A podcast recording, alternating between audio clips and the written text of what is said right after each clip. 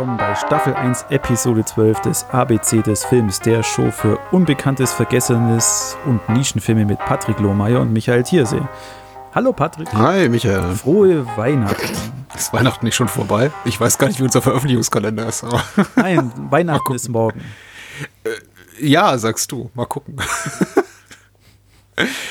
äh, ich habe unseren Zeitplan nicht so gut drauf wie du, aber wenn du sagst, dann wird schon stimmen. Ich glaube schon. Ansonsten ja. Mache ich mich jetzt gerade hier zum Machen. Oder ich mich, ja. Ah, so, wir sind beim Buchstaben M ja. angekommen. Uh, ich, du hast es mir gesagt, ich habe es vergessen. Um was geht's bei dir heute?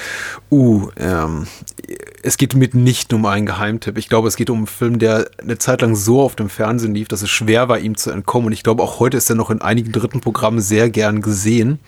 Und wenn ich hier so mal auch in mein Letterbox-Profil reingucke, beziehungsweise bei den Leuten, denen ich folge, dann stellt sich eben auch schnell raus, ja, kennt so ein gutes Drittel meiner Blase, aber ich möchte ihm noch mal ein bisschen Aufmerksamkeit schenken. Jetzt gerade so während der Feiertage braucht man vielleicht so ein bisschen was, was man auch mit der ganzen Familie gucken kann, was Spaß macht. Und ich dachte, getreu diesem, diesem Gedanken spreche ich mal über Muriel's Wedding. Uh, Muriels mhm. Hochzeit aus dem Jahre 1994 von P.J. Hogan. Ein Film mit Toni Collette in der Hauptrolle und ich lese erstmal vor, was hier das Lexikon des internationalen Films schreibt. Nur unter Schwierigkeit mit einer äußerlich unvorteilhafte junge Frau, ach, das muss man sich mal auf der Zunge zergehen lassen, eine äußerlich unvorteilhafte junge Frau, also sie ist, es ist eine, es nicht ist im konventionellen Sinne, es ist Toni Collette, die nicht im konventionellen Sinne attraktiv ist, wenn es darum geht, äh, irgendwie eine perfekte Nase, perfekte Ohren und perfekten Mund zu haben und eben ein bisschen ähm, äh, füllig ist in diesem Film, geht es um die, die unter mannigfaltigen Vorurteilen zu leiden hat, zu einem schönen Menschen, der bereit ist, sein Schicksal zu meistern. Eine für ihr Herkunftsland typische Komödie, die zunächst schrill, später immer nachdenklicher von der Verwandlung eines hässlichen Entleins erzählt. Die gute Hauptdarstellerin vermittelt glaubwürdig, dass wahre Schönheit von innen kommen muss. Ab 16 kann ich kaum glauben, ehrlich gesagt, aber wenn es hier steht, meinetwegen. Eine Sache fiel mir jetzt gerade auf, ich habe es auch gerade zum ersten Mal gelesen. Die Hauptdarstellerin Toni Collette wird nicht namentlich genannt. Das hat auch einen Grund, weil Muriel's Wedding ist tatsächlich sowas wie Toni Collettes großer Durchbruch, möchte ich mal sagen, als Schauspielerin. Mittlerweile ist sie ja in aller Munde und man sieht sie ja überwiegend in, in sehr prominenten Nebenrollen oder auch mal eine Hauptrolle. Hereditary hat sie eine große Hauptrolle gehabt letztes Jahr. Ja. About a Boy, jetzt in, in, in, in Knives Out dieser Tage im Kino hm, spielt sie, spielt sie eine der Rollen, äh, Hauptrollen. Also großartige Schauspielerin, wie ich finde, unglaublich wandelbar. Ich glaube, einige provoziert sie so ein bisschen durch ihre teilweise schrille, hysterische Art. Also sind viele Rollen eben angelegt, die sie spielt. Aber hier ist sie einfach nur wunderbar. Jetzt glaube ich nicht, dass Muriel's Wedding der große Geheimtipp ist. Die meisten haben ihn schon mal gesehen und sagen, ach ja, stimmt, habe ich mit meiner Mama oder meinem Papa geguckt oder mit meiner Schwester und es war irgendwie ein Riesenspaß. Ganz nett, das ist so dieser ABBA-Film. Ja, das ist dieser ABBA-Film. Ich bin gar nicht mal so ein großer Fan von ABBA. Man muss auch sagen, ABBA äh, spielt zwar eine große Rolle, aber dann doch wieder nicht in diesem Film. Tatsächlich, ich glaube, wurden für den Film nur drei oder vier Lieder lizenziert. Also es ist auf keinen Fall vergleichbar mit sowas wie den Mama Mia Musicals oder den Mama Mia Kinofilm, wo halt wirklich ein Gassenhauer nach dem anderen hier rausgehauen wird von Superstars. Äh, es werden drei, vier ABBA-Songs gespielt, es werden aber auch Songs von anderen Bands gespielt. Und tatsächlich hat PJ Hogan im Interview äh, Jahre später gesagt, dass er äh, über, über sein eigenes Drehbuch, also er ist nicht nur der Regisseur, sondern auch der Autor des Films, gesagt, im Grunde hätte man das auch mit einer anderen Band machen können. Und sie hätten tatsächlich, einfach weil es rechtemäßig sehr günstig gewesen wäre, sogar noch bis vor zwei Wochen vor, vor Drehbeginn überlegt, ob sie das einfach mit Village People Songs machen. äh, das wäre ein anderer Film geworden, muss man sagen. Äh, äh, ich finde den Gedanken ganz hübsch, aber ich bin ganz froh, so darum, wie es geendet ist. Ähm, PJ Hogan ist jetzt kein wahnsinnig profilierter Regisseur, er hat ein paar große Hits gehabt. Äh, Regisseur des nicht so ganz glücklich, kommerziell glücklich gelaufenen Peter Pan-Films von vor, vor ein paar Jahren, aber hat eben auch relativ große Hits gehabt, wie jetzt Hochzeit meines besten Freundes, äh, der Julia Roberts-Film.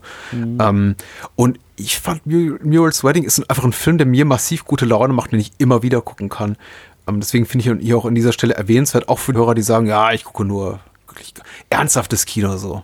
Autorenkino, abgründiges Kino. Ich möchte irgendwie über ernste Filme was hören. Ich glaube, also er ist doch so kunstvoll und kunstfertig und so gut gespielt, dass er auch Menschen, die auch eine relativ hohe Messlatte haben, so an Qualität der Filme, äh, ho hohe Messlatte anlegen, dass sie ihnen gefällt. Und für mich so ein bisschen optimistisches Gegenstück zu dem Todd Solons Film Welcome to the Dollhouse, der sich auch um so eine von der Gesellschaft geächtete äh, weibliche Person dreht, die aber für deren deren Leben eigentlich von, von, von schlimm zu schlimmer wird. Und Muriel's Wedding hat tatsächlich sowas wie einen positiven Arc, Character Arc, erzählerischen Bogen, den er äh, am Ende schlägt.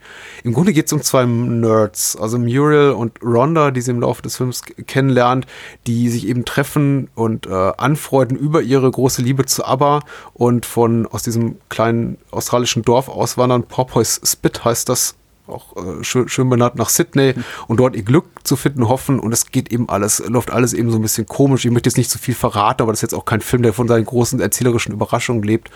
Äh, Muriel heiratet dort semi-freiwilligerweise, also begibt sich in so eine Scheinehe, von der sie irgendwie ganz Großes erwartet, die sich aber dann im Nachhinein als wenig glücklich herausstellt. Äh, Rhonda hat ein ganz furchtbares Schicksal, was der Film aber auch wirklich ganz ganz geschmackvoll, möchte ich mal sagen, und äh, sensibel auch verhandelt.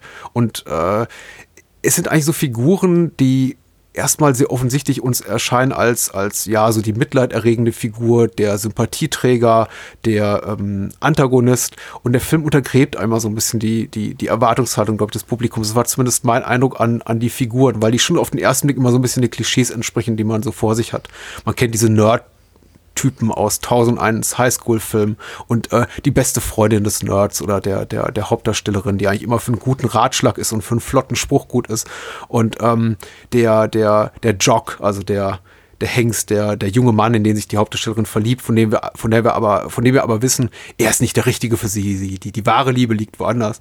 Und der Film spielt eben so ein bisschen mit diesen Klischees und bedient sie eigentlich alle nicht so wirklich. Also Muriel ist bei weitem nicht so sympathisch, wie sie am Anfang dargestellt wird. Sie kann auch eine ziemlich schlimme Person sein. Die, die beste Freundin hat eben wirklich dieses sehr tragische Schicksal und muss sich plötzlich in einer ganz neuen Lebensrolle zurechtfinden.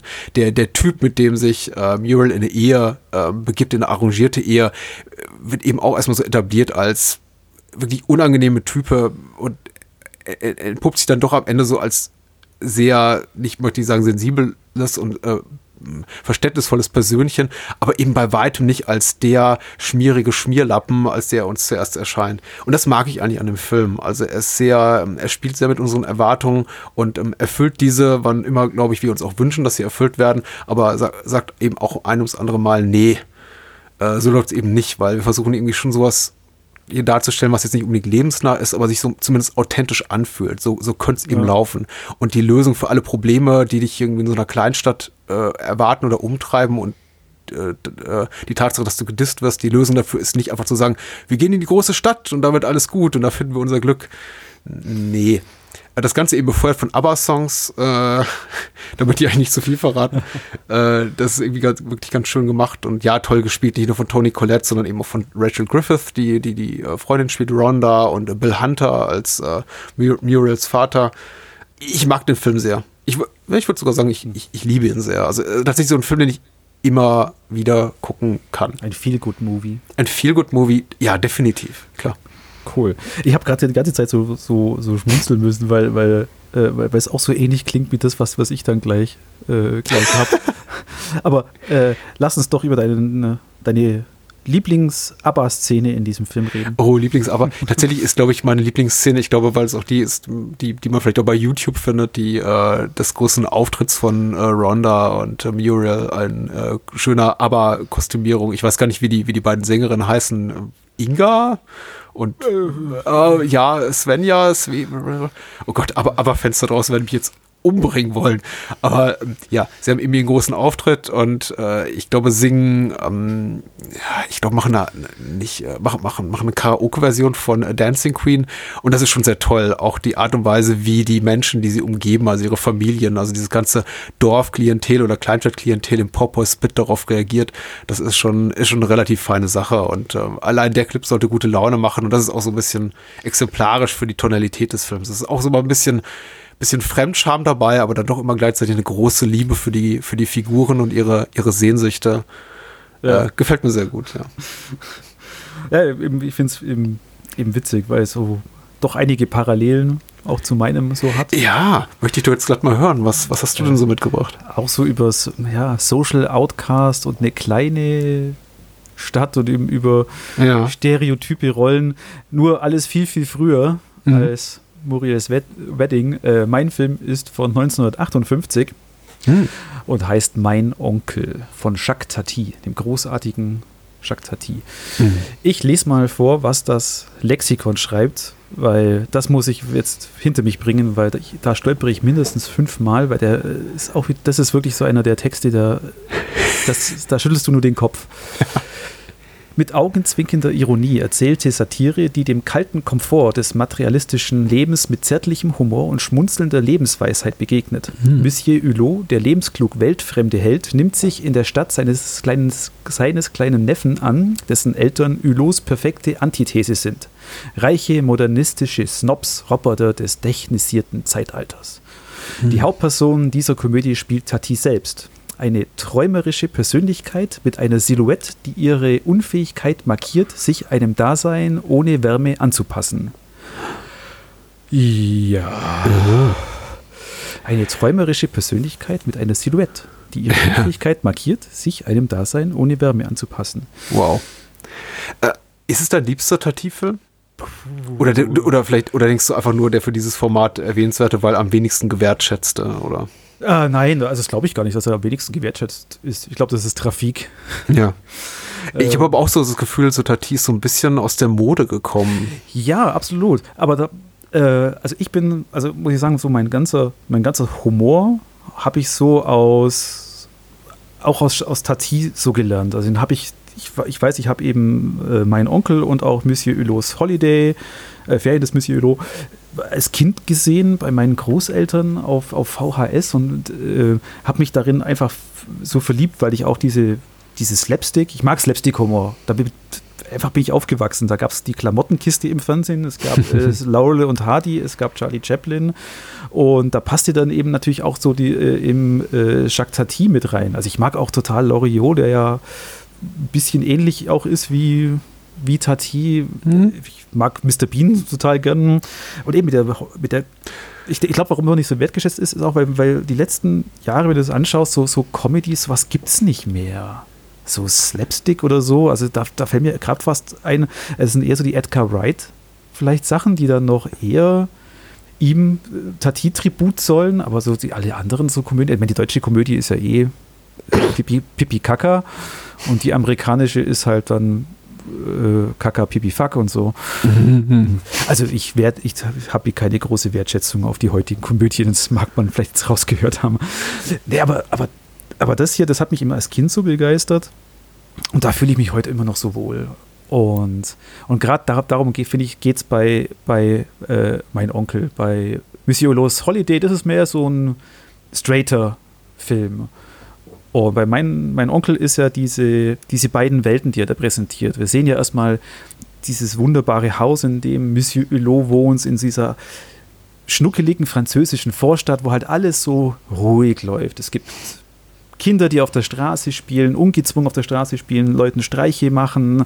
Äh, es gibt den Markt, wo, wo die Leute eher miteinander stundenlang reden, als Sachen zu kaufen. Es gibt eine wunderbare Szene, um auch gleich sagen, das war so meine Lieblingsszene, über so eine, über so eine Kneipe, die da ist, wo der Postbote eigentlich nur reinkommt, um da die Post abzugeben, aber dann erst am Abend wieder rauskommt, weil er halt da Leute trifft und was trinkt und dann einfach dann seinen Tag weitermacht. Und, und die andere Welt ist ja diese modernisierte Welt, also die, äh, die Eltern seines Neffens, die wohnen in diesem hyper architektonischen Haus mit diesem eleganten Springbrunnen, äh, elektrischer, elektrischem Tor und elektrischen Türen und einer topmodernen Küche, wo dann natürlich Monsieur Hulot auch sein Unwesen treibt, halt slapstickhaft.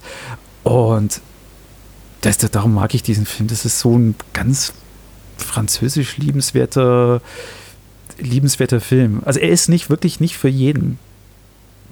Einfach weil diese, diese modernisierte Wohnung oder dieses, dieses Haus äh, er mit einer wirklichen Kühle darstellt und auch ein paar seltsame Kompos Bildkompositionen da hat. Mhm. Also gibt es ja diese Szene, ich weiß nicht, ob du dich daran erinnerst, äh, die dann nachts spielt, wo er dann aus Versehen dieses Tor kaputt macht und die Eltern, die haben dann so zwei wie so Bullaugenfenstern am Schlafzimmer und nur ihre Köpfe gucken raus, was dann aussieht wie eben große Augen, die ihm dann folgen. Also ganz surreal. Und die letzte Hälfte des Films, da spielt er schon in, was ja auch viele sagen, ist eigentlich sein ja, Genie- und Wahnsinnsfilm äh, Playtime, ja. wo er wirklich diese äh, industrielle Bürowelt darstellt. Und da gibt es auch so eine kleine Szene in Mein Onkel, die da ein bisschen vielleicht fehl am Platz wirkt, aber in Tatis Gesamtwerk absolut Sinn macht. Und mhm. da ist einfach Mein Onkel auch ein zentraler Film. Also der wirklich diese Brücke zwischen Monsieur Hulots äh, Holiday und dann Playtime schlägt und ja, ja, ja. leider eben danach, Playtime hat ihn ja ruiniert, komplett. Mhm, mh, mh. Also nicht nur äh, wirklich materiell, sondern auch kreativ. Mhm. Leider. Ja, ich finde das auch ganz interessant, also diese Phase. Ich, ich muss tatsächlich den Film nochmal auffrischen. Ich werde jetzt hier den Teufel tun und, und mir was zurechtlügen, so von wegen, ich habe den noch vollkommen präsent vor mir. Ich habe den seit 20 Jahren nicht gesehen. Aber ich erinnere mich daran, dass mir das auch eben sehr gefiel, dieser Brückenschlag, wie du es gerade nanntest, zwischen seinen eben späteren extrem politischen, muss man fast schon sagen, äh, Werk. Also Playtime ja. ist ja ein einziger politischer Kommentar im Grunde. Und ebenso Frühwerken wie ja, Monsieur Hulots äh, Ferien oder, oder Jour de Fête, wo es halt wirklich ja. nur da, darum geht, äh, Le Le Schabernack auf dem Lande überwiegend zu präsentieren. Ja, genau, so diese ländliche äh, Unschuld. Ja, natürlich. Ja, ja. Aber, absolut. Und, und eben auch bei, meinem On bei meinem Onkel, er hat ganz, also Tati hatte da auch ein ganz tolles Auge auf, äh, auf Bildkompositionen, wie er äh, gerade diese, die Firma, wo der Vater des Neffen arbeitet und da hat so eine Szene, wo also die, äh, alle fahren die Arbeiter auf dem Parkplatz, alle haben dieselben Autos, nur in mhm. verschiedenen Graustufen, aber alle auch den, den dazu passenden langen Mantel und Hut und dann alles ist automatisiert. Und dann kommt da eben dann auch eben Monsieur Hulot rein und macht da natürlich Chaos in dieser Gartenschlauchfabrik. Ist es, glaube ich. Mhm. Also ganz, ganz toll. Aber wie gesagt, diese Szenen, die da auch in diesem fast so ländlichen oder Vorort spielen, zauberhaft, ganz zauberhaft. Eben einfach unschuldig. Also ich bewundere wirklich an seinen Filmen diesen, diese absolute Hingabe und diesen auch diesen, diesen Hang zum Perfektionismus. Deswegen fand ich es auch gut, dass du hier Loriot erwähnst, weil ich glaube, das ist auch diese Art von Humor, da muss einfach alles stimmen. Da ist auch nichts improvisiert, das ist alles wirklich haarklein geplant. Das ist fast schon sowas wie, wie, wie so ein zwanghafter Perfektionismus, der, glaube ich, auch äh, Jacques Tati antreibt. Äh, ich, ja. ich musste zum Beispiel auch an, an Buster Keaton gerade denken, weil das ist, war eben auch ein unglaublich, unglaublich präziser Komiker, dessen halt Humor oder sein, sein, sein, gerade sein Slapstick sehr lebte. Also gut, der hat auch bahn, bahnbrechende Action inszeniert. Aber du merkst immer, wie, wie detailliert das geplant war. Da saß jede Geste, da saß jede Bewegung, jeder, jeder, jeder Liedschlag. Und das habe ich eben auch bei, bei Tati äh, so das Gefühl. Ja, absolut. Also auch das Set-Design und so, das ist ja du sagst ja selber, es hat ihn am Ende dann fast ruiniert. Also. Ja, aber eben, mein, mein, mein Onkel hat ihm ja damals äh, auf jeden Fall eine Nominierung der, für hm? den besten ausländischen Film eingebracht. Aber ich glaube, er hat in Cannes die Goldene Palme gewonnen. Hm, also müsste ich jetzt nochmal nachgucken. Ja, ja. Aber ich, also ich glaube.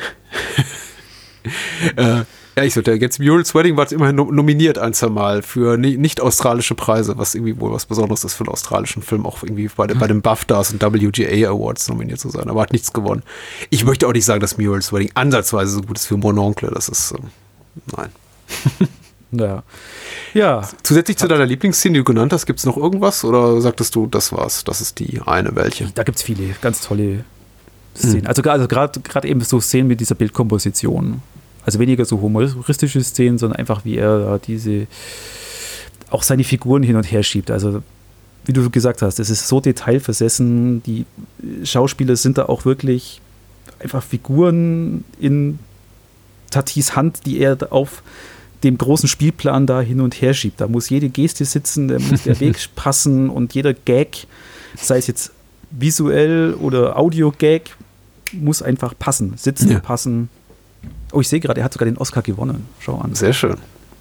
Cool. Reif für eine Wiederentdeckung.